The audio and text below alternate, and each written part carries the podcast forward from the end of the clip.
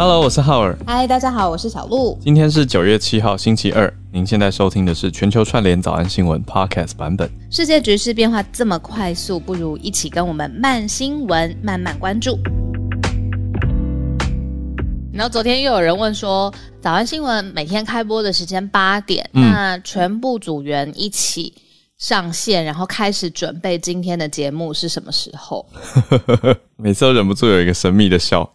我都说这是最高机密，不能说。还好我们有默契，默契。嗯，哎，好好好，嗯，我们昨天倒是组员有集合啦，不是大家想象的那种凌晨四点开始开会。我们昨天组员是在正常下午的时间去看了一个试片，好感动哦，浩尔。对，而且蛮好看的。我们去看的电影叫做《逃出摩加迪修》，请问这个房间里面本来听过摩加迪修的人，请举手。好。大家很配合的不举手，应该 听到老师这样问问题的时候，大家就会想说：“嗯，不要举手。”对啊，嗯，这是索马利亚的首都，叫做摩加迪修。那本来真的很不熟，它在东非。那我们就看，哎，是韩国的电影。OK，所以就看到了海报，然后有有知名的演员，那预告看起来也还蛮紧张刺激的。可是因为太遥远、太神秘了，可能就跟我们等一下要讲的几内亚很像哦。嗯，我们就会觉得说，OK，真的是心里没有带太大的预期，就是完全没有。因为像有我们去看，有些人是因为 我们组员去看，有些人是因为男主角实在太帅了。后来实际证明也是真的太帅，过分的帅，就是不合常理的帅。待会不要爆。然后像我去看，是因为我想跟全部组员待在一起，但是我对摩加迪修的陌生到是连我要去 Google 我都觉得啊，想说算了，待会就要去看电影了，不如待会去看就好了。但是结果完全翻转，我一来它紧凑好看之外，也对整个非洲国家有一个比较具体的想象。你有这样觉得吗？有。虽然说非洲超大，可是我觉得，我觉得这样说好了，就是讲起非洲国家是一块，就是天然资源很丰富，可是嗯，许多国家的内部势力一直没有搞定，所以就会有比较军阀割据的情况，加上外外国势力一直想把手伸进非洲的许多国家，所以就会看到很多外国国家资助特定的叛军或者是政府军对抗，或者是武器。这些内容都在电影里面可以看到，所以就会觉得，嗯，之前一直看到许多国际新闻里面的画面变得鲜活了起来。那当然，你说这是一个戏剧的演出嘛？可是我觉得里面很多细节，比如说处理到很多台面下的外交的事情，就就是因为拍的很好。对，相关系列的，嗯，主角是职业就是驻扎在东非，对对，东非就是在索马利亚。外交官就是 career diplomats，就过过都有过帅的外交官，对，南北韩都有，也是一个重点。对，嗯，我昨天已经先写到我的粉丝专业了，就是太好看，忍不住，我开头就写说，如果平常一直欺负你的共产政府，今天来向你求助，你会帮忙吗？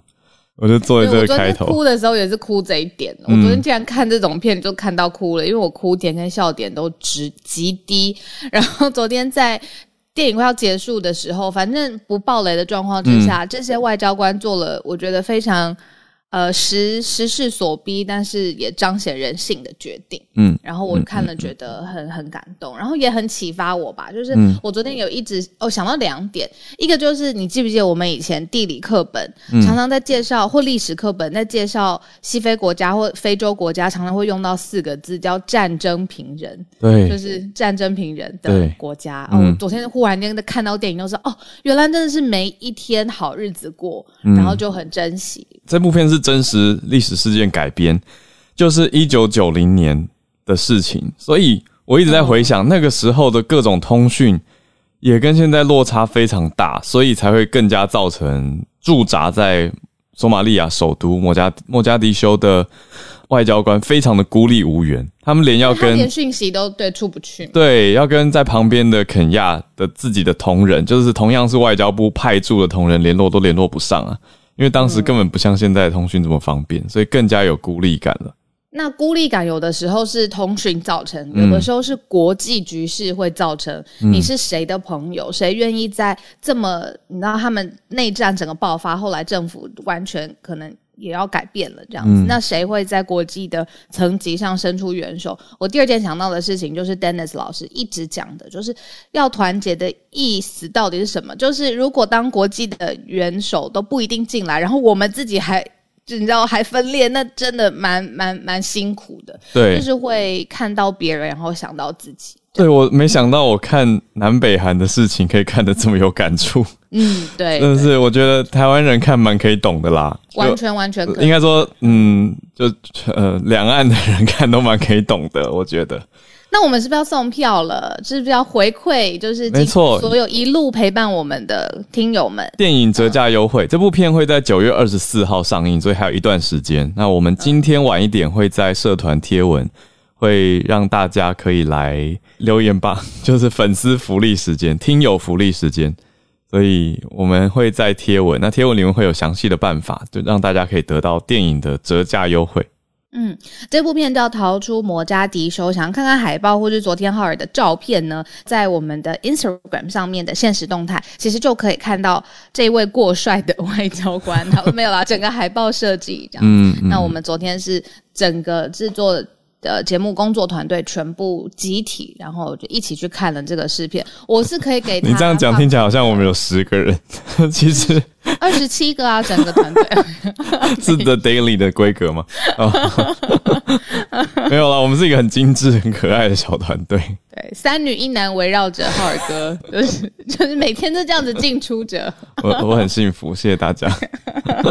好好的好的，就跟大家推荐这部电影，大家可以关注一下。引进这一部电影的是车库影业嘛？对。那车库影业最近引进的另外一部就是《萨满》。我好想看哦！哎呦，好了，讲完了。会 怕。车库娱乐进了很多片，包括《失速列车》，还有《与神同行》。哦，孔刘也是帅啦，没有话说。对啊，所以选了蛮多好片的。那这次又进了一部好片，真的推荐给大家。好，那我们就来进行今天的盘点吧。谨遵 Dennis 老师的叮咛跟提醒，那我们也来一起学习，也就是关注到西非几内亚几内亚政变。那为什么要关注西非几内亚的政变呢？因为几内亚的政变其实也会影响到国际局势，特别是中国。哦，刚刚有听友传来消息给我，就是中国的铝的价格因此狂飙。哦。那我们来关心一下为什么？那还有。几内亚政变最新的情况。第二则会来到美国跟墨西哥的边境，美墨边境重新回到川普的路线，这是美国的法院裁决的结果。结果民主党人竟然觉得松了一口气。我们等一下来看。第三则则是对岸习近平在党校说话，他的词让我跟小鹿都吓了一跳。他就说：“我们要丢掉幻想，勇于斗争。”哦，这八个字是直接他说出来的，不是媒体转载的，而是他直接说出来的字。要大家勇于斗争。讲到斗争，大家应该心里都有蛮多历史画面又重现了。好，在第四则呢，则是联合国呼吁要减少化石燃料。嗯，我们听下来会觉得，诶，有什么新奇的吗？怎么好像一直在呼吁环保呢？那我们来关心一下有什么不一样。最后第五则则是英国在印太方面有了常态的部署。会有巡逻舰，我们来关心一下。那到了八点半，我们一样会跟大家来全球串联读报一分钟的时间。我们就先从西非的几内亚开始吧。几内亚的政变，呃，几内亚叫做 Guinea，就是大家常听到的 Guinea pigs。我们讲英文白老鼠的这个字嘛，其实它英文用的是几内亚猪，很有意思哦。那 Guinea，嗯，这个地方现在呢，几内亚的大概政变，对，十五小时前总统被。拘留了，算是被军队抓下来。那总统部队就逮捕他。对，总统叫做 Alpha Conde。那我们可以来听一下这个德国之声，Deutsche Welle 他们这边的消息。I'm Abby Cuevas and welcome to the program. We begin with a coup in the West African state of Guinea. Soldiers are holding longtime President Alpha Conde and have declared a nationwide curfew. Members of the international 对，是全国宵禁的状态，而且已经抓了总统。 and the United States have condemned the putsch. The UN Secretary General has called for the president's release. It's been 24 hours of uncertainty and turmoil in Guinea since the coup began. It started in the 嗯，所以大概过去一两天非常的混乱。那这次比较特别的是，联合国 还有法国跟许多的国家，包括美国也在也提出了，对，都说要释放总统等等的消息。 那现场也听到叛军领袖。We also decided to dissolve the government. 好，这个声音就是不能说叛军了，应该说军队军事政变的领导人，他的声音，他就是想要做宪法的改革，还有整个政府来改改革。那他们现在对外已经宣布是有一个 unity government，也就是所谓全国或大家认可的单一政府。那补充一下，就是呃，几内亚它的人口，你想象它是一千三百万左右。哦，那它在过去其实整个长期以来是政治非常非常不稳定的。嗯，那可能就是我们想象那四个字“战争品人”。嗯，那就有一个比较主要的，像是刚才浩尔讲的 Alpha Conde，他现在已经是八十三岁的总统，那目前是掌权的人。但是特种部队他们发动了一个政变，就是军事政府希望呢，几内亚的。呃，明天或希望是在一个人身上，而是应该还给人民。所以这一位就是反对特种部队的军队的这个指挥官，他现在目前刚才浩尔放放出来的声音，他是终止宪法了，嗯，而且开始实施无限期的宵禁。那现在呃，几内亚它其实是整个。国家排名，全球国家排名来说很赤贫的国家。如果看它的几内亚币好了，它用的是法郎。那一几内亚法郎呢？它是兑换零点零零二八新台币。嗯，所以以这个呃经济上面来说，它真的是可以用赤贫来形容。嗯，然后现在发生了这么大的这个，等于是特种部队军政府要重新成立了。他说几内亚很美，不需要再糟蹋几内亚，只需要对他示爱。这个是军政府的说话，然后把权想要还给人民，不知道会不会这么做。然后成立的是国家集合发展委员集会和发展委员会。嗯，国家集会和发展委员会。嗯，对。那几内亚的政变对我们或者是其他国家有什么影响呢？特别是政变之后铝价暴冲，那这个铝价就是影响到国际，因为几内亚像我们刚刚略略提到天然资源丰富这件事情，几内亚最。丰富的天然资源可以说是矿产。那矿当中有一种东西叫做 bauxite，那它是铝的原料，所以它影响到最大的，大家可能没有想到，竟然是中国，或者也许大家有想到哈，就是过去几年中国一直在非洲布局，所以他们也从非洲得到了许多的呃天然资源，包括铝。那因为这个政变的关系呢，铝价现在达到全球呃，特别是西非几内亚内部的。铝价达到十多年来的新高，那这个叫做铝土矿，就是我刚讲的那个 bauxite。那二零二零年的出口量是八千两百四十万公吨，是占全世界的四分之一。这样大家就知道到底有多少。全世界四分之一的铝土矿都是从几内亚出来的。那出到哪里呢？中国跟俄罗斯。所以根据 CNN 的报道，伦敦金属交易所的铝期货价格在六号就上涨了百分之一点八。哦，这个涨幅是非常高的，单日的涨幅就这么的高。那从二零二一年到现在，铝价一直在涨，所以需求也很强。那中国为了要遏制重工业的碳排，进行减产嘛，那几内亚现在呢又发生了政变，所以又更加把行情推高了。尤其它占了四分之一的铝土矿出口。那国际现在呃政变这两个字，其实在国际上面是很敏感的字眼，因为如果你想象阿富汗才。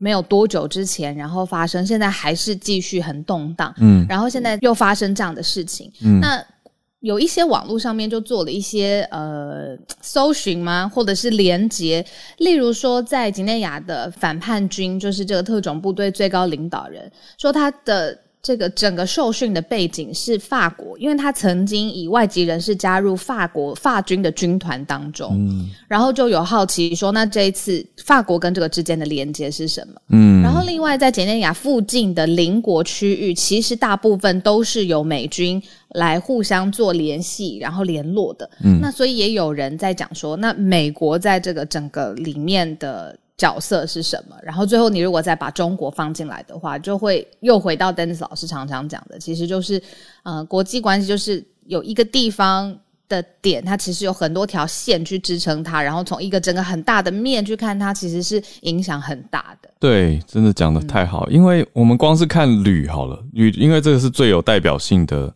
冲击的一个。矿产资源。怎么说呢？就是我们大家都想说西非这么远，可是大家就没有去想到说铝啊，它进到全世界最大的铝的加工生产国是哪里？是中国。那中国当中又有一半以上的铝土矿是仰赖几内亚，所以刚好刚刚我们讲的这几个因素加在一起，那你说车子、能源系统、智慧型手机，其实都要用到铝，所以几内亚它它已经是。它是世界大世界上第二大的铝土矿产地啦，第一大是澳洲。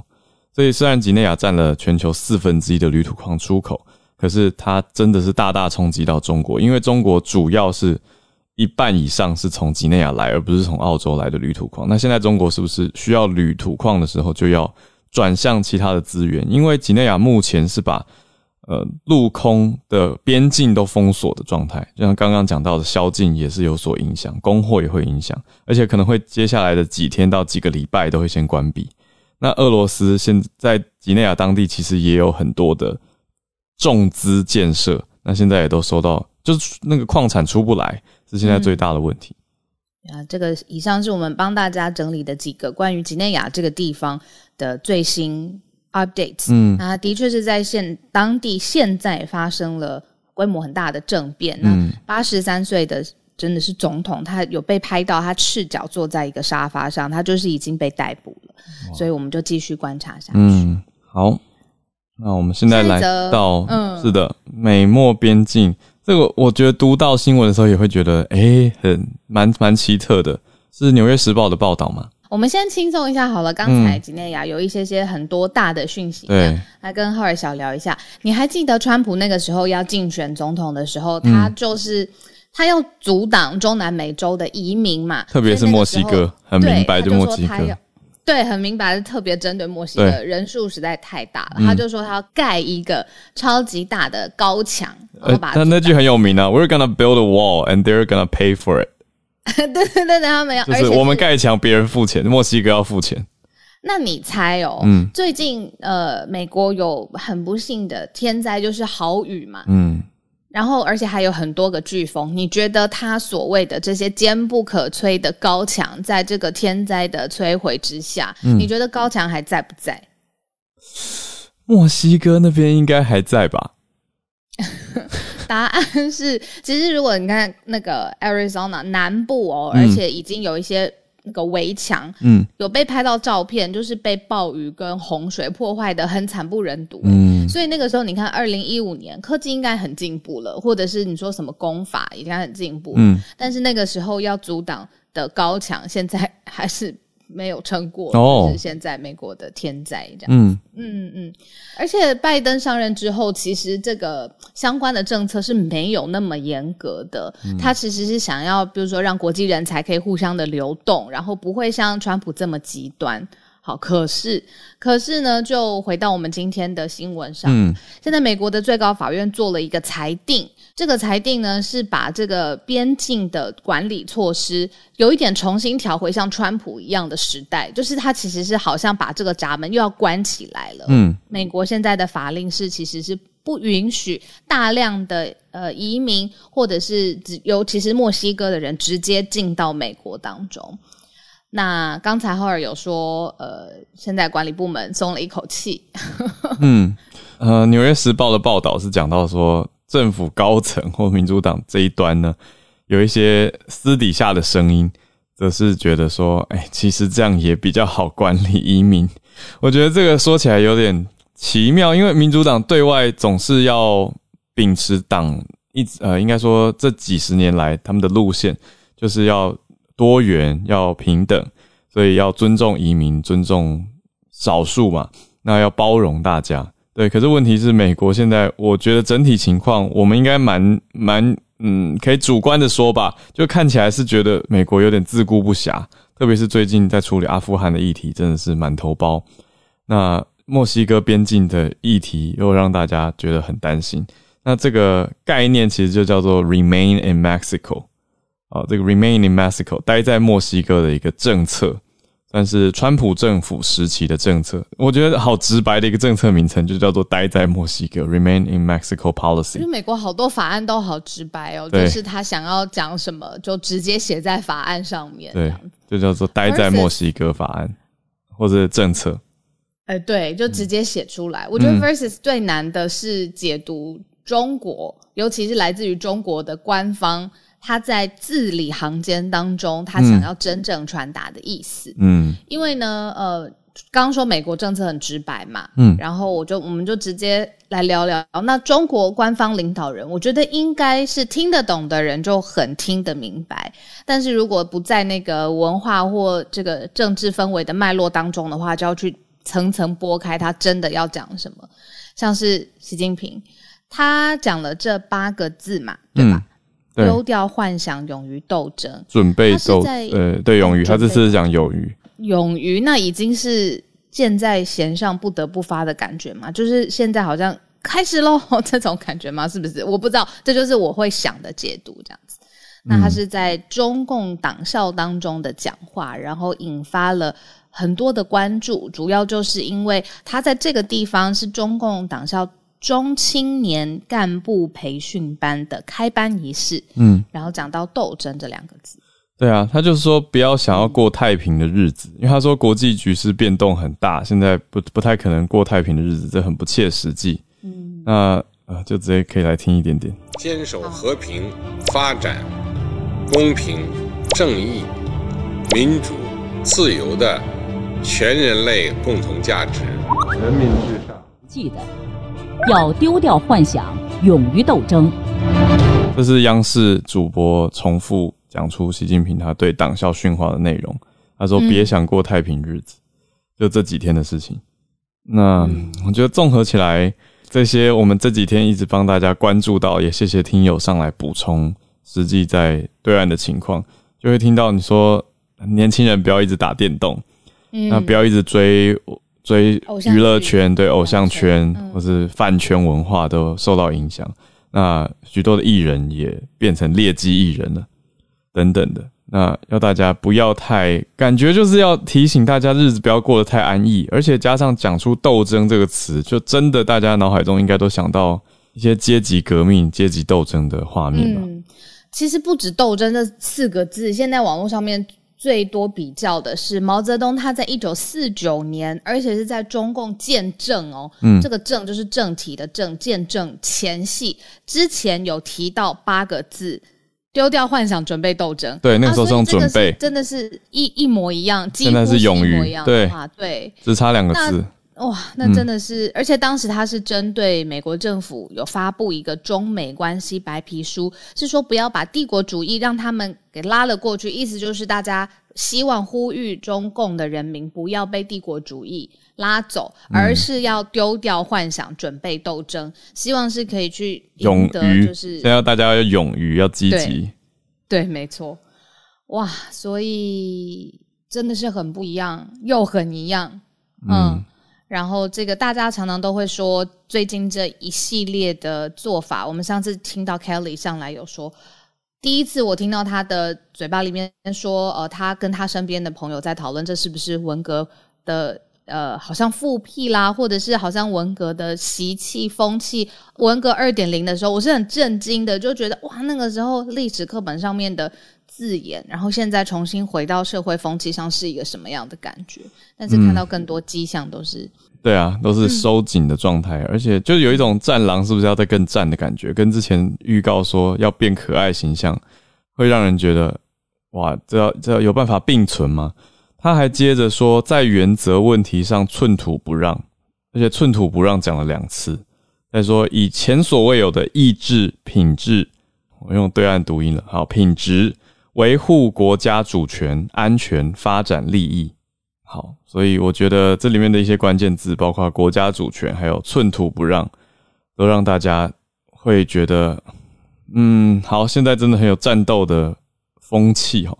那前两天是打击九九六，那再加上这个喊话，大家可以综合来思考跟观看一下。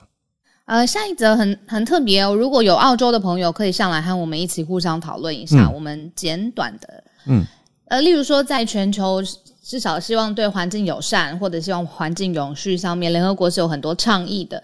那联合国当然倡议说，希望世界在呃化石燃料这个部分，希望可以越来越减少。但是有一个国家不是很依从，那这个国家呢，就是澳洲。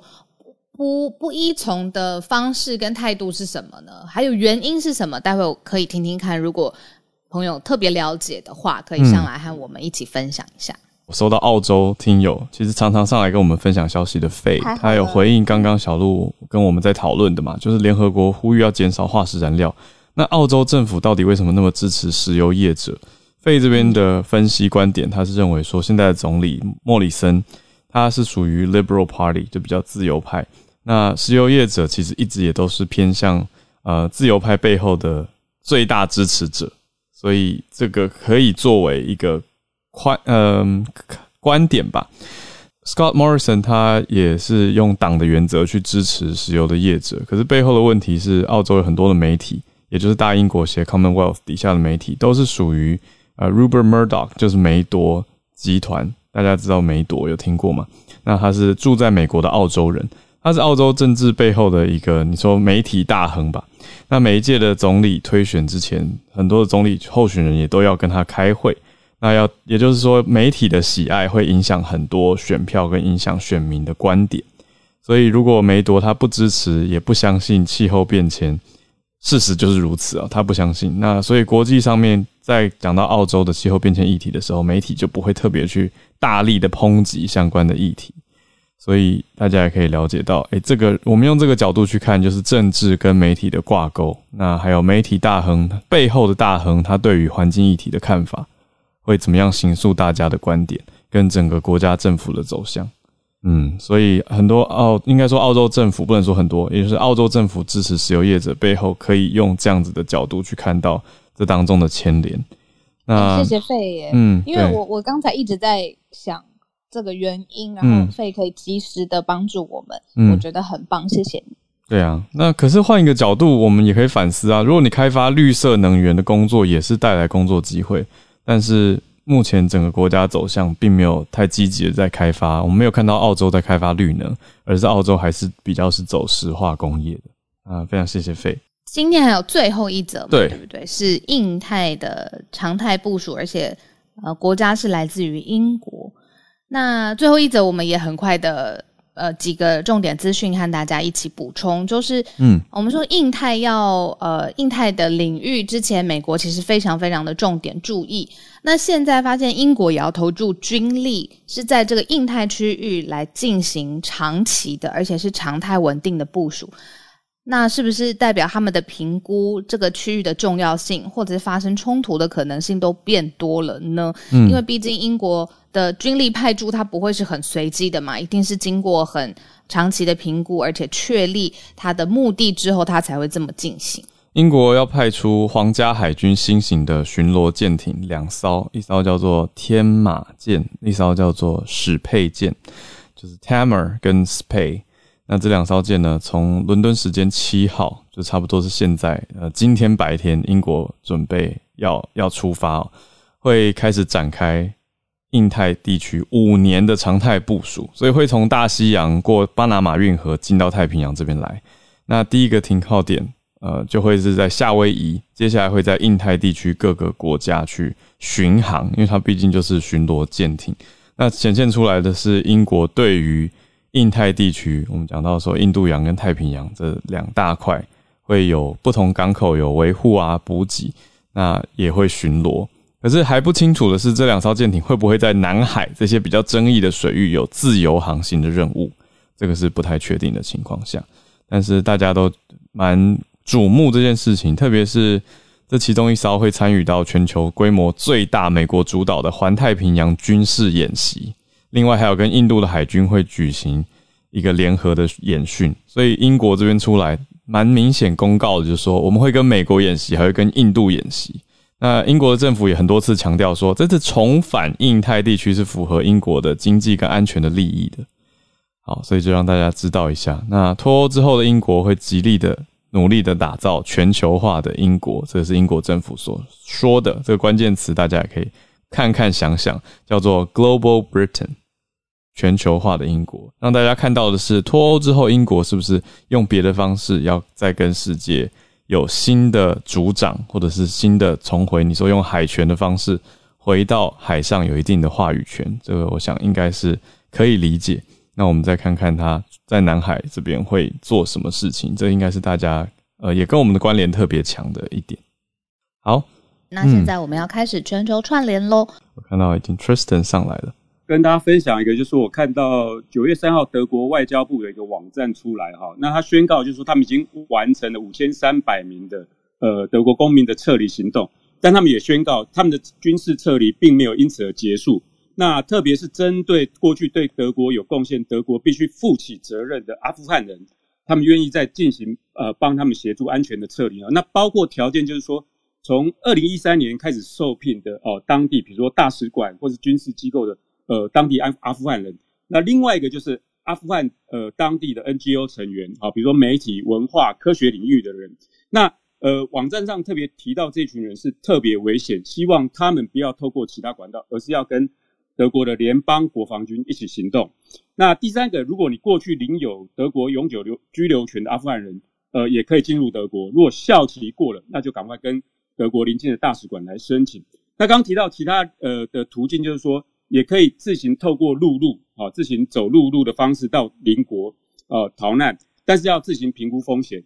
但如果你抵达了啊伊斯坦堡或是新德里的德国大使馆，可以协助提供旅行文件等等。那还有包括北欧或者是欧盟的成员，他必须要跟呃他们自己的组织来联系。但是因为德国也是这两个机构的成员，所以他们也会紧密的提供协助。如果有一些问题的话，那还有就是说，呃，如果经过战乱啊，因为跟家里分散的话，有一个国际移民组织可以协助，让他们家庭团聚。那如果愿意在德国团聚的话，呃，阿富汗的驻德国呃德国。驻伊斯坦堡跟新德里的大使馆可以来协助哈，那可能应该是克布尔的大使馆的业务都移到这两个地方。那这些资讯是我今天早上在看，呃，德国前通讯科技部长萨达特粉砖他今天的 Po 文。那萨拉特他的新闻其实，在呃脸书社团也有人 Po 过了啊。其实他是在八月二十几号突然瞬间爆红的一个，在欧洲或者是在西方媒体瞬间爆红。那呃，我分享一下我的观察，其实他瞬间爆红。蛮奇特的，就是德国日报有个记者，有一天八月二十二号吧，他在推特上他推了一个文，就是说他在莱比锡的街头上，嗯，碰到一个送披萨的大叔，嗯，那那个大叔跟他讲他是阿富汗的前部长，嗯嗯嗯，然后他觉得哎是不是遇到骗子？后来他去跟阿富汗朋友或者相关机构去去查询之后，呃果然没错，他真的就是前那个通讯科技部长叫萨达特，嗯，那他是在二零一八年入阁。哦，二零一八年入阁，然后他应该是看，呃，看不下去，就是前甘尼政权的一些腐化。比如说，我我上了他粉砖看，比如他五月十九号他发了一个文，嗯，那他当然是用他的呃阿富汗的普什特语啊去去发文，不过用翻译年糕有些还蛮直白的，可以理解。嗯，五月十九号他提到说，阿富汗四十年的战争，那到底是阿富汗的责任还是外国人责任？到底是谁把阿富汗呃，到底是谁把外国人？带领带领到阿富汗。那六月十七号，他说战争是某一方发起的，但如果塔利班说的是实话，那你应该尊敬谁？那从他这些的观察，还有他过去在呃政呃德国阁魁里面啊阁阁员担任阁员，我相信呃已经可以看到今天阿富汗为什么会变成这样的一个状况啊。那另外他本身是那个牛津双硕士，是一个通讯电信的专家，他们其实不会德文。啊！但是他到德国，德国可能呃在科技方面比较领先，所以他也在透过学习德语，然后找一些工作机会。那以上是我的分享。谢谢 Tristan。崔臣之前跟我们整理比较多运动体坛相关的。对，那这一则我前几天是有瞄到，可是我没有真的没有想到，呃，他后续有这么多连续的发言，而且你刚刚一边讲，我一边也上去看他这位 Said Ahmad Shah Sadat，就是沙达特。他在脸书上其实蛮活跃的，他也是蓝勾勾的政治人物。那当然，他的内容真的大多都是，当然有一些英文报道啊，可是很多都是普什图语，所以的确是要透过翻译年稿才有办法理解。谢谢 Tristan。那也知道说，哦，刚刚讲到在新德德国驻新德里，还有德国驻伊斯坦堡，其实要从阿富汗到这两个地方也是有好大一段距离。不过就是能够帮助一些阿富汗人撤离到德国来。谢谢 Tristan。下一位呢？我们邀请第一次立交，嗯，嗨，第一次上来，我看到你有主持很多跟中日相关的，比如说绘画啦，或者是文化交流。今天是不是要跟我们分享在日本的消息？今天我想跟大家分享的是我这个呃 icon 上面的这个图像，就是河野太郎，他宣称就是在十月中旬，呃十月之内确要确保这个 Pfizer 呃疫苗的供应，并且提前就是日本的全球份的这个。呃，进口都会在提前完成，是这样的一个新闻。嗯，然后关于这个新闻，嗯，反正有几点吧。首先，这个呃疫苗的问题嘛，嗯，大家应该知道，就是疫苗在日本有两种，一个 Pfizer 和一个 Moderna。嗯，然后在最早期的时候，大概在半呃在。几个月之前开始，刚开始打疫苗的时候，日本是从这个高龄，然后往这个低龄这样的顺序来注射普及这个注射。嗯，然后在高龄的时候呢，就是呃，Pfizer 的那个这个数据非常不好，一一度呢有好像就是高龄者注射，然后死了五个人什么的这种，嗯，就特别负面的消息，所以 Pfizer 的那个形象一直都特别不好。然后，嗯，最近呢，就到了这个中年，就是三十多岁大概的普及的阶段。然后就是在打 Moderna 的时候呢，也出现了各种各样的丑闻，嗯，也包括就是突然的那个，嗯，就是猝死啊，还有这个异物混入啊等等。嗯，所以呢，这个时候，嗯，这个是一个背景嘛。然后还有一个问题就是对那个监。菅义伟的这个首相辞职的这个事情，嗯，也让这个焦点呢就对准了河野太郎和这石破两个人嘛。因为在那个早期竞选的时候，就是呃，菅首相和石破是两个人是对手嘛。但是，嗯，大家心目中的形象就是石破很聪明，然后菅首相不是很聪明。然后现在他的对手就换成了河野太郎的话，那感觉上智力水平的这个对比就更加明显嘛。所以这则新闻就是在这个这样的背景下，然后河野太郎就嗯宣称了这样的一件事情。好了，嗯，好，请问立交是从哪一个城市跟我们连线？啊，名古屋。哦，啊，在名古屋。好，谢谢立交，谢谢。那我们再连线到加州。Charlotte，啊，我今天想分享的是一个今天发布的新闻，可是它是德州的这个心跳法案的后续。呃，今天其实美国的司法部哦，它其实呃，因为 从这个德州的心跳法案在星期三生效之后，其实真的是造成啊，我觉得是政坛，然后我想法律界其实都是一片啊哗然。那因为其实大家知道，因为刚刚其实浩尔跟小鹿有提到美墨边境那个啊大法官，就是美国的这个。最高法院的解释哦，因为目前的美国最高法院其实是一个六比三的态势，保守党六，然后啊民主派所谓的 liberal 是三，那呃 chief justice 就是通常就是他会是决定性的，其实呃非常多许多就是呃非常决定性或者是。呃，milestone 的法案其实常常都是五比四的这个这个一个票数。那这一次德州的这个法案也是在啊星期三哦，它其实是已经施行的当天，这个最高法院采用五比四 deny 否决了一个就是这个保障堕胎权的这些啊组织啊申请的这个有点像大法官解释。嗯。所以大家后来就开始有一系列的这个要 要开始要支持要呼应，为什么呢？因为其实这个案子是一九七三年哈一样在德州的一个 case，经过最高法院解释之后，保障了堕胎权，也就是说将近五十年，快五十年，四十八年啊，一直以来就是在美国堕胎权啊算是都被保护。然后那个时候法官提出来的大概就是用 trimester 分，就是啊九个月嘛，然后你就是前三个月。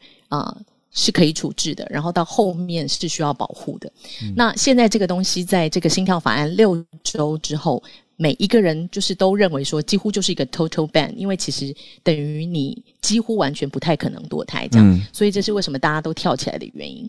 那现在比较可怕的就是，我我其实后来啊爬书越来越多这些新闻跟一些资料，才知道说我我我真的觉得这是一个啊 disaster，是因为拜登也说。关于合宪性与否，或者说宪法的这些权利哦，嗯，如果每一个州都用这种方式，透过所谓的有一点类似民事诉讼，就是说他让每个人民互相去告。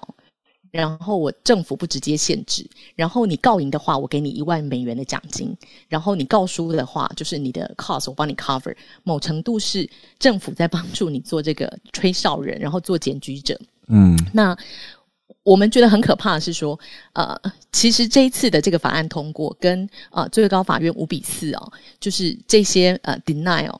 都是透过一种法律上技术性的悲格，或者是说比较比较这个 tricky 的，用一些法律的程序技巧，去使这个呃权利有办法被限制。那究竟一个宪法上的权利，可不可以透过这种人民互相告人民的方式限制？这是我自己觉得，作为一个法律人，我觉得这是一个非常就是非常非常关键性会上教科书的一个一个 case 啊。就是自此自此之后啊，嗯。是不是每一个州都可以用这样的方式去做一些啊，就是宪法上的限制？那我们可以看见，已经有七个共和党的州宣称他要跟进德州做类似的限制。嗯，那我对社会的氛围也很担心，因为如果人民告人民，然后会有更多的撕裂、更多的这种对立产生，透过法律诉讼，就是对。那我我觉得这个是蛮严重，所以现在司法部。他做的事就是他引进这个法规，叫做 Face Face Act，它是 The Freedom of Access to Clinic Entrances Act。那意思是说，每一个人都有啊，有他要有一个 呃自由使用这个医疗服务的权利。那在这个部分，等于说他会用呃这个法案的方式，也是用 funding 去补助啊这些如果被告的这些诊所，因为大家都知道美国的诉讼费惊人，我们上次也谈过，嗯，所以我觉得用这种 legal battle 的方式，然后造成就是如果每一个州都点燃这些就是呃诉讼诉诉讼战，然后引起社会的对立，我觉得其实是蛮可怕的呀。所以今天就跟大家分享这个这个新闻的一些跟进后面的后续报道。大概是这样。那司法部现在等于也是要提出反制，然后拜登也提出一些警告，然后呃，民主党的候选人也开始使用这个案子哦来做这个啊选举的一个攻防，说如果你们继续投 Republican 啊，他们会把这些啊所有的法案都 turn over 这样子。哦，这是现在的发展，所以我其实是蛮担心的。嗯，跟大家分享。谢谢 Charlie，变化好快哦。对啊。而且我我们真的没有想到，哎，这可能是从法律角度比较有办法去想到跟快速理解的。因为我我们一开始想到比较偏向说法律会不会限制人权，还有对于 pro life pro choice，我们还在想这些的时候，现在法律人已经开始进到另外一个层层级了。那拜登的说法是 unconstitutional chaos，他是觉得如果接下来再这样继续，可能会有这种不合宪的。我这样翻。应该应该解读正确吧？unconstitutional 是不合宪的混乱。他意思是说，本来法律应该是要让大家保证公合宪或违宪，违宪违宪的混乱。本来是要保障公平，可是现在反而变成另外一种法律攻防。谢谢 Charlotte 带来我们，让我们用专业角度去理解到接下来呃，好像可以去注意的一波危机跟攻防。那再来连线到新加坡的 Wilson，Wilson 要跟我们带来新加坡的新情况。呃，如果说以施打疫苗的比例来讲的话，以一百万剂的计算，我觉得新加坡应该算是全世界跟全亚洲排名第一了。我们已经有超过八十 percent 人口打完两剂疫苗，可是最近我们的那个二传染指数就是已经超过一了。然后政府说，呃，我们的那个确社区确诊案例已经。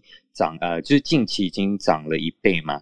那他说，如果以这个趋势继续下去的话，在两周内或一个月内，每日的确诊案例可能就会超过一千到两千的案例。然后呃，就是现在目前他们本来就是说要与病毒共存，可是现在又说，呃，他整个政策这两个星期的政策就是想要减缓那个病毒传播的速度。然后现在有有又又实施了很多的措施，就包括了现在工作场所禁止社交聚会，然后呃，就是如果说呃呃公司里面有人确诊的话，所有的员工都必须十四天在家上班。嗯，然后我们的一些呃，就是我们也扩大了那个检测，然后呃很多的那个员工呢是本来是从两周一次呃裁啊快速裁剪，现在是每周一次。嗯，那每个公司跟每个家户都现在呃政府也会提供那个 ART 快筛补筛，然后现在为了就是减缓这个传播速度的话，它也强烈的鼓励人居民国人，就是每日的社交聚会只限一次。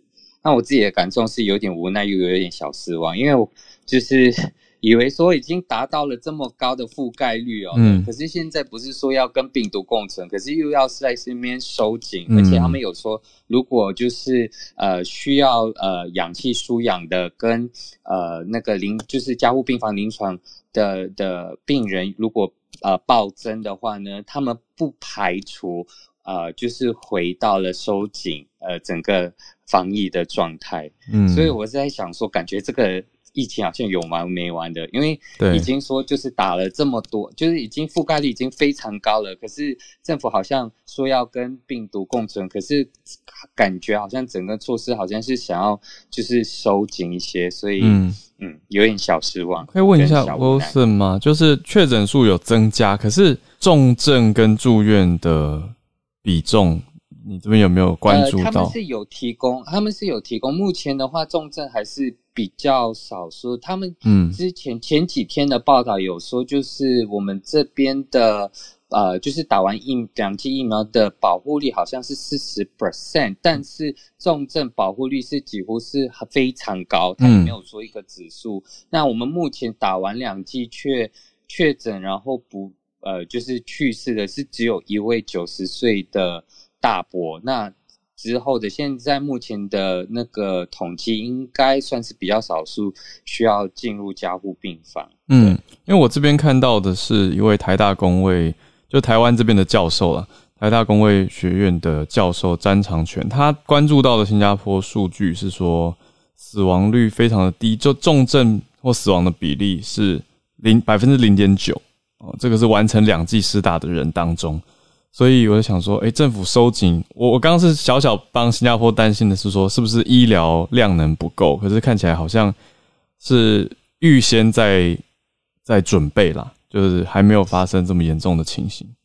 没错，可是是，所以我们是，我们我们现在是在就是社区是不太懂说政府的方针到底是想要就是开放，嗯，还是又要再收，到底是要共存还是要收紧？对，没错，因为他说已经要跟病毒共存，可是在整个整个讯息跟整个就是减缓呃那个感染速度的那种那种资讯啊，跟他们的那种态度，感觉好像是想要收紧，所以嗯，有点就是英文说 neither here nor there，我们也不太懂。嗯，对，嗯嗯，理解了。谢谢 Wilson，谢谢 Wilson 分享。我这边陆续收到两三封讯息，是立交上来分享的一些。呃，讯息不好意思，不是不礼貌，就是有一些朋友会分享说这些讯息好像已经呃时效已经过了，或者是那是之前的讯息。那我们再统整一下，待会再上来。是讲之前确认大家对疫苗的一些观感，还有媒体报道吧？对啊，不好意思，我的意思是，就是在这这条新闻呃所需要叙述的背景，大概是前面那一部分。对，因为现在要叙述的事情是河野太郎今天就呃。关于 Pfizer 的那个疫苗，来做了一个宣称，就是说要把日本全国所有这个部分呃需要部分的 Pfizer 疫苗全部在呃十月中呃确保这样的一个动作。对，呃，因为在这个事情宣称以后，在国内有很大反响，有很多人说这个事情谁来做，呃，等等等等，有很多议论。反正我觉得还是挺有意思的。嗯，好，月光和。志玲姐姐今天跟我们分享的是 cryptocurrency，哇，好久没有听到你报虚拟货币世界的新消息。嗯，今天比特币这个 cryptocurrency 最大的一个新闻，应该就是萨尔瓦多这个拉丁美洲国家，在九月七号的时候，也就是台湾时间今天，正式成为全世界第一个使用比特币作为法币，也就是法定货币的国家。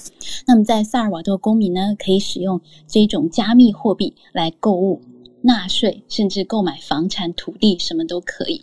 也就是可能是因为这原因吧，也造成比特币一直持续在高涨，那已经升破了五万两千美元了，非常非常厉害。另外呢，也是跟比特币有关，这种加密货币有关，就是在 Instagram 上面拥有非常非常多粉丝的卡戴珊，超过二点五亿粉丝。的卡戴珊呢，他最近也被英国的金融行为监管局主席批评，说是宣扬虚拟货币行为。那他也是。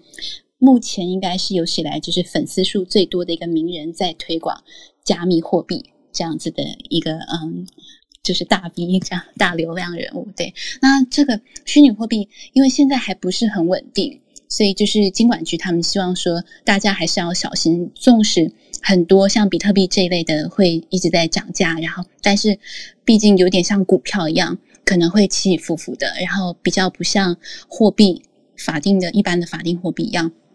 稳定，所以就是建议大家还是要小心。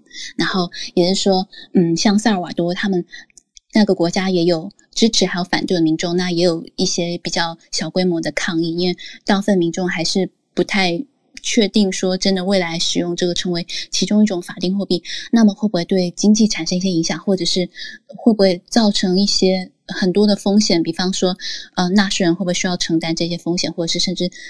造成说有些人可能比较方便洗钱啊之类的，都是有很大的一些考量。这是我的分享，谢谢。谢谢月光河。好，助战专家的时间，邀请 Dennis 老师。国际其实全部都联动在一起哦，我不知道大家有没有越来越有这种感觉，在这个全球串联讲了这么久之后，大家应该应该有这种感受，就是说好像很远的地方发生什么事情跟我们都有点关系。先从几内亚开始说起吧。几内亚刚刚其实两位都已经讲到了，几内亚其实跟全球最有联动的，除了它这个政变好像对它好像政治上很多的第一时间有冲击之外，其实我们更现实的看的就是刚刚浩文所说的铝矿的问题，有这个反土，它占了全世界非常大比例的这个呃铝矿。的这个出口基本上都跟它都都跟几内亚有关。那整个政治经济呢，基本上也会因为这个什么原料原原始资源天然资源会产生国际政治经济上面的联动。几内亚现在遇到的一个状况呢，其实就在我们的学界叫做非常有有名的一种论述，叫做资源诅咒 （resource curse） 啊。resource curse 是说一种呃富足的矛盾哦。它如果资源很多的时候呢，这个国家也许很穷，可是世界上所有的国家都想来投资，都想来分。一杯羹，所以就让这个国家它。政治可能没有发展的很亲民，政治可能还在贪污腐败，可是这些政治人物就可以拿到很多来自外国的外外国的钱，让这个国家永远没有办法好好的站稳他自己的政府的体制。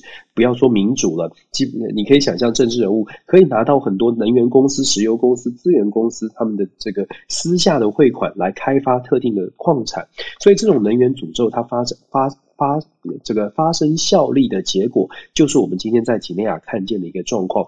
几内亚其实这个刚刚被推翻的总统孔德呢，是第一个几内亚民主选出来的总统。刚当时刚上任的时候，大家觉得他是几内亚的曼德拉，就像南非的曼德拉一样，对他是很高的期待的。可是很不幸的，在经过两任之后呢，他又自己修改宪法，自己延任，也就是造成了这个。今天这所谓的军事政变的一个引，应该是导火线吧。然后再加上他的政府也不是很廉能，就如同我们刚刚说的资源诅咒哦。孔德的政府其实也是贪污腐化非常的严重。那贪污的话，大家会想说，那如果大家都贪污，我们也来分一杯羹。军方也是一样，所以几内亚的未来蛮大的麻烦的。就说是不是能够稳定政局，这是一个另外一个，就说这是值得观察的。那跟几内亚相关的，你看美国看其他的国家也都纷纷的表达表达谴责。中国这次的动作是非常大的。刚刚浩伟有分享说，中国跟几内亚的这个铝土的反土，它的这个呃。入出口是非常，就从几内亚的入入口是进口是非常多的，所以中国在二十四小时之内啊，就要求这个叛军释放总统，然后让政权稳定下来。大家想想看呢，这后面的利益的关系是很紧密的。几内亚的事件对中国的影响，其实很重要的部分就是我就是什我刚刚说的铝土的问题，有超过百分之五十五，中国有超过百分之五十五的这个反土是从几内亚进口的。中国在另外还有两个进口铝土的来源，一一个是印尼。一个是澳洲，可是大家记得吗？中国跟澳洲现在搞的关系是很糟糕的，所以当失去了几内亚这个进口的来源之后，中国会不会去调整跟澳洲或者是印尼的关系？这个就是我们所谓的所谓的国际关系的联动。如果几内亚变成很不稳定，在中国自己本身需要铝，需要继续产出铝，需要继续这样的产业的时候，它是不是要在对外关系上面进行调整？这是一个可以考虑的部分，可以我们要继续观察。再来讲美墨面边境哦，刚好你们分享的很有道理，而且肖尔也讲到一个重点，现在的美国最高法院呢，现现在的比例哦，保守派是六票。呃，民主党的自由派是三票，所以这让共和党在川普卸任之后，川普没有没有成功获连获得连任之后，共和党其实都一直在找不同的。不同的议题可以可以利用这个最高法院的优势，可以找到自己的论述。所以刚刚夏文的分享的很重要的，他的担心也确实是美国现在很多人的担心，就是美国两极化的政治会越来越严重。嗯，因为本来一九七三年就已经这个 wafer wafer road 这个。法案呢，在在最高法院判决之后，大家觉得，哎，这个堕堕胎的议题大概应该稳定下来了，没有没短期之内不会再有翻盘。可是现在德州的这个心跳法案通过之后，看起来在。堕胎的这些议题上面，肯定会变成二零二二年选举其中选举一个关键。二零二四可能还会继续吵下去，所以共和民主两党现在已经找到了一个分裂的话题。再来，刚刚我们所说的边境问题，有所谓的移民问题，也是一个也是一个很大的关键。对于移民，川普时代讲的是筑墙，川普时代讲的是要先守住美国自己的人哦，要让非法移民都都离开。拜登上台之后呢，其实有很多的共和党对于边境移民、边境管制也有。很多的 concern，甚至是民主党自己，为什么哈尔会看到一个《纽约时报》的新闻，讲到民主党好像觉得得到一个解放呢？因为非常多民主党，尤其在南方州的民主党的国会议员，他们是不能够公开的支持，可是其实在他们的选区之内呢，大家很多的南方州是反对这个民主党的几个民主党的议员哦。拜登说：“你开放这个边境，会让所有的，会让美国的国土安全受到受到争议。”他是民主党的，所以民主党的政治人物不能直直白的说。所以呢，这个最高法院的判决就等于给了，真的是给了他们一个一个机会。我给大家一个数据哦，您这个最高法院的上诉到最高法院，最高法院大法官只有九位，上诉到最高法院的案件呢？你这各位知道每年有多少人想要上诉最高法院吗？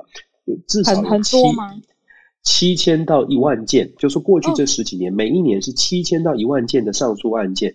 最高法院的大法官，他们当然会基本上都不审的，最最后能够审的，其实案件是非常少的。你要知道，这九位法官很忙，然后年纪也很大，根本不可能审这么多。他们就算有助理团队，也无法审这么多。那后面的问题就是，明明知道法官都不看，为什么要上诉呢？七千多件，为什么要上诉？这有政治的原政治的原因。想想看。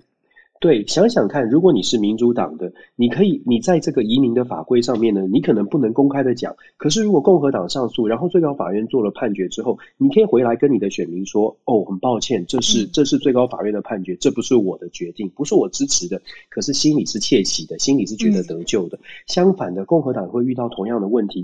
共和党可能他的选区里面有很多可能支持同性婚姻合法化的，他没有办法公开的说。但是法院判决之后，他就会说：“哦，我。”我跟你们站在一起，可是这是法院的判决，我不知道大家可不可以理解。所以最高法院的大法官他的判决，或者甚至做出这个动作要上诉到最高法院的动作，其实某种程度都是一种政治动作。法律跟政治也是联动在一起的。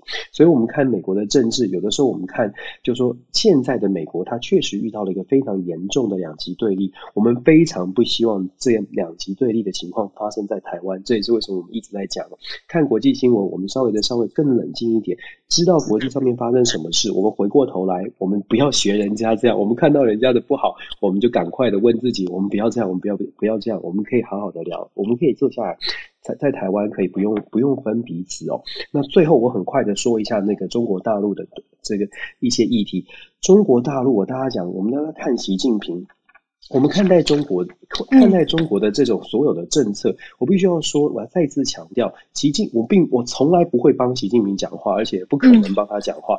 重点在于习近平的 T A，我想强调的是，习近平的 T A 是谁？不是台湾民众，习近平的 T A 是他们中，是中国国内的民众，嗯他的政敌，他想要传递的，不管是强势也好，不管是要回回归毛泽东的时代也好，他的目标是要自己巩固他自己的政权。昨天可能有朋。友认为说，我讲到民意哦，好像说中国很重视民意。我的意思是说，我的意思是说，他要控制这件事情。所以，习近平的论述的重点在于他的 TA 是他的中国中国内部。那我们为什么会我会一直讲说我们要冷静看待中国的所有强势的作为呢？因为其实对习近平来说，他不是对台湾民众讲话。可是如果有这种外溢效益，让台湾的民众在国内，在我们自己台湾的这个自己的国家里面，出现了所谓的反中强度够不够强这种对立。那就有点可惜，那就变成习近平赚到了。我不知道这样讲大家能不能理解。如果习近平对自己的人讲话，结果在旁边的台湾听到了，然后我们自己就吵起来了。其实这不是，这是习我我会觉得这是让习近平赚到，这是让中国大陆可能有这种这种这个外溢的效果，他的政策可能还有外溢的效果。这也是为什么我们一直在讲说，如果冷静来看待中国的政策，我们自己做好自己该做的事情，基本上就冷冷眼旁观。目前看到。的是，我们可以不高兴，我们绝对可以说他们不民主，这些都是我们应该做的，我们应该发出的声音。但关键是我们回到自己国内，其实真的不需要去去担，就强调说哦，好像你反中反的不够强，或者是我反中反的比较厉害就比较强。其实呢，我们还是一样，台湾强最重要，自己站得稳最重要，团结才能站得稳。我一直在讲这个，我好像念经哦。Anyway，谢谢大家，谢谢老师，谢谢老师。是提醒啊，就会变成一个。呃，脑袋当中会响起的声音，嗯，然后所以，比如说我们昨天去看电影的时候，嗯，然后私底下在思考的时候，就会想起老师念经般的声音啊，不是，就是 对，提醒变成一个背景，对，嗯嗯，是真的非常重要。我刚才收到呃朋友想要跟 Dennis 老师打气，就是说呃这位朋友想要表达的是每天听都还听不腻，只有 Dennis 老师才做得到。这是告白吧？这是老师，我想每天听你的声音。这是告白。他们不是自己开玩笑说自己像念经嘛？然后这位朋友就立刻哦听不腻这句话，嗯，就是只有 Dennis 老师才做得到。好，助战专家的时间来到孔医师。我觉得难以避免，还是得谈一谈国内的疫情啊！哈，嗯，因为好像就昨天中午开始，对，虽然早上行政院是说我们第二级警戒在维持十四天，然后他说国内疫情稳定，然后维持十四天，可是那是早上开会哦，嗯，中午就忽然，我觉得有两个消息要分别跟大家谈，一个就是，嗯，这大概是意料之内啦，长荣机师定序确认是 Delta。那后面那两位技师，还有那个传给高职的儿子，都是 Delta。嗯，那他的定序跟前面一位无症状那一位长荣技师稍有不同，可是这大概还好啦，因为嗯，虽然大家都怀疑他可能是芝加哥外站感染，那可是这样次序序位稍有不同，可能你也不能说什么，因为谁说在一个地方它不能流传，可能序序列他们只差了一个氨基酸哦。流传序列不太一样的 Delta 其实是可以的嘛，所以对目前我们的框列跟疫调防疫作为大概是没有什么差别。那接下来几天这个案子还要等，一个是长荣其实是对全部的机队哦，应该是一千多人已经在进行呃大量的 PCR，它不只是针对有进去进出芝加哥外站的人，那这个大概这几天也会出来。那还有就是。呃，这些被框列的呃学生，然后亲密接触等等，吼，还有全校师生，呃，他们有，我不知道是不是全部，至少是密切接触的同校的人，因为同校的人大家知道，九月一号，呃，高中生去上课，他 CT 值可是十一耶，那所以他的同学们，我觉得接下来有可能会阳转，吼，应该是明这两天应该会二采，吼，那就等待一下这个结果，那只是呢。我我其实对于已经框列起来的人没有太担心，其实每次都是这样嘛，吼。那只是我们针对这个案发了一百一十万的细胞简讯，哦，嗯，的那些人，那那些人假如有风吹草动，政府现在是建议你，吼，呃，有症状再出来筛检。到目前为止都都还没有筛出一个啦，吼。那只是我要提醒大家，就是假如你收到那个简讯，吼。呃，然后你没有症状，我觉得你还是高规格一点了哈。就假设你是一个从国外回来的飞行员，你做一个十四天的自主健康管理，大家不要一直骂，一直骂机师，一直骂飞行员。可是，嗯，你过十四天这样的日子看看嘛，哦，主要自主健康管理加强版的最重要的主旨就是你不能出入，你会暴露不特定多数人的场所。嗯，就是偏公共场所。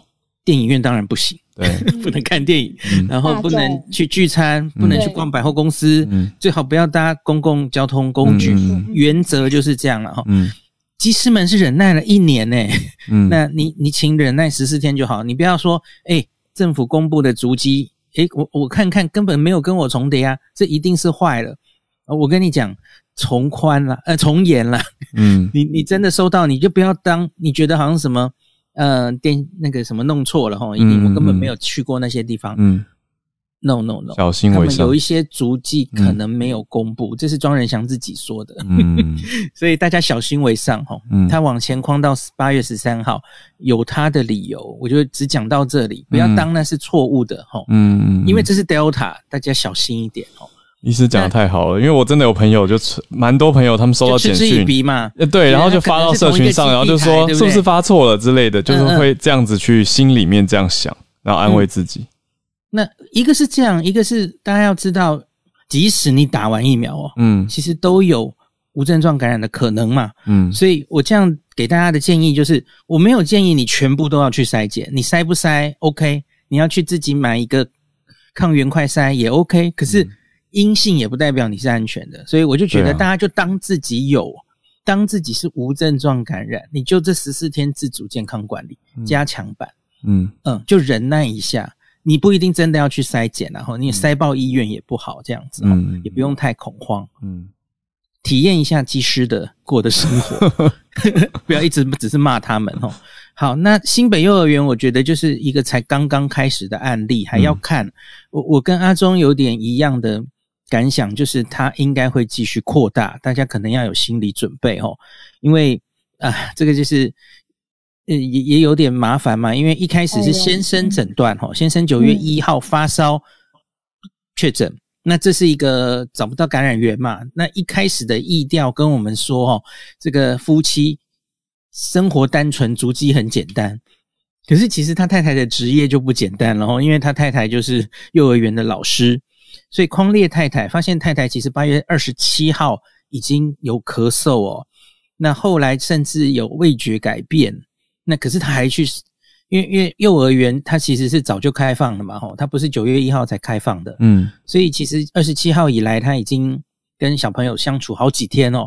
那结果去匡列，呃，现在结果还没有完全出来的状况下，哇，已经那个阳性率很高了哦，好像三分之二都阳性，已经结果出来的三分之二就包括了昨天报的这个哦，有。一个家长也染疫，那个家长 CT 值还很低，然后小朋友八位哦，有很多人在说一传八，呃，或是包括老老公可能是一传九，就是那个太太传给那么多人嘛吼。那可是我觉得还不一定是太太是第一例了吼，因为你去看那些小朋友，也有人 CT 值有高有低，有些可能传已经一阵子了吼，所以我觉得还不一定，还要看继续的医调。现在去框每个家庭嘛，我相信他应该还可以捞出一些东西，可能会有很多家庭群聚被找到。嗯，然后比较麻烦的是那个，他是新北市的，嗯，那个幼儿园，可是其实有一些台北市的，呃，小朋友曾经在那上课过，然后九月一号回到台北市，所以台北也有几个幼儿园停课了哦。那这些家长当然也有可能住在。北市哈，所以我觉得双北的朋友哈也要绷紧神经一点。那至于有一些人在说这会不会是 Delta 哈，我个人存疑哈。我有一个证据，就是因为它有味觉改变，嗅味觉改变是 Alpha 之前有第六意识 G 的比较常出现哈。有后续报告告诉我们，Delta 比较不常出现嗅味觉改变，所以其实当然有人说什么一传八，是这 Delta 才会这样啊。我我觉得未必啦，我觉得未必，因为其实你也不要瞧不起 Alpha 哦，那个它其实也是有 Super Spreader 事件，它是可以的哦。那它也是 CT 值也有个五啊，你你不要瞧不起它哦，因为在幼儿园本来就是口罩可能很难戴，小朋友就很难控制嘛哦，嗯，就到处摸来摸去了哦。那我最后想跟大家讲一个，在一点点时间哦，请家长们不要过于担心。我想给大家两个很简单的数据，嗯，给大家参考。第一个，呃，大家知道我们五月中以来，哈，全部呃台湾的自己的资料哦，小朋友总共有多少人感染呢？零到九岁大概三百多个，OK，然后一个重症而已。这是我们自己 Alpha 的 Alpha 的那个资料哦，嗯。嗯，那所以然后没有人死亡，一例都没有哈，嗯，那我在想跟大家讲日本的资料，我昨天去查的哈，日本到现在为止，当然 Delta 也烧了很厉害了嘛哈，日本九岁以下现在已经有五万人，哎，对不起。对不起，七万五千人感染，七万五哦。然后十代就是十到十九岁，十五万人。所以十九岁以下的日本年轻人跟儿童，总共已经超过二十二万人感染。嗯，浩伟小鹿要不要猜这里面有几例死亡？个位数，二十二万人，还很低，也是很低吧？Zero deaths，哎，完全没有，没有零人零哦。那所以。我我特别想用日本的资料，而且是有 Alpha 有 Delta 跟大家参考。嗯，那你当然可能会问，会不会有一些长期后遗症什么然后，呃，可能还在研究中。可是至少我没有看到很明显的资料。嗯，那有一些十几岁的青少年说，也有一些小朋友青少年的那种 Long COVID，嗯，现在开始有了吼。可是他 Long COVID 的那个几率还是没有大人高吼。那至少大家最担心的重症跟死亡。当然还是会重症，可是因为小朋友恢复力很强哦，所以几乎都都可以过去哦。嗯，那所以这两个资料希望让大家不要太紧张。嗯，大人比较危险哦，那些回家传给家长。那所以防线应该主要是小朋友回来不要把病毒太扩大哦。家里的防疫要做好，幼儿园的防疫要做好。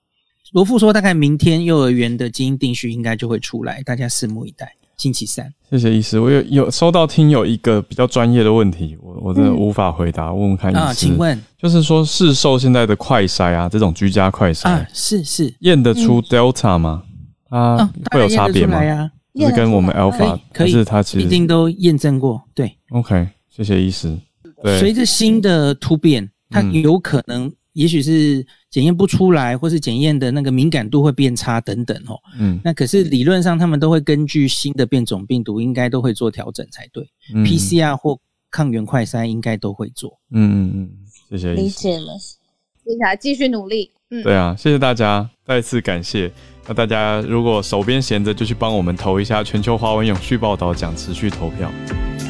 谢谢收听，有想要告诉我们的话，都欢迎透过各种管道留言给我们。如果你也认同慢新闻带来的价值的话呢，不要忘记对我们的节目要订阅、分享、刷五星评论，也帮我们把节目分享给家人啊、朋友啊，期待我们一起来学习，一起来关注局势的变化。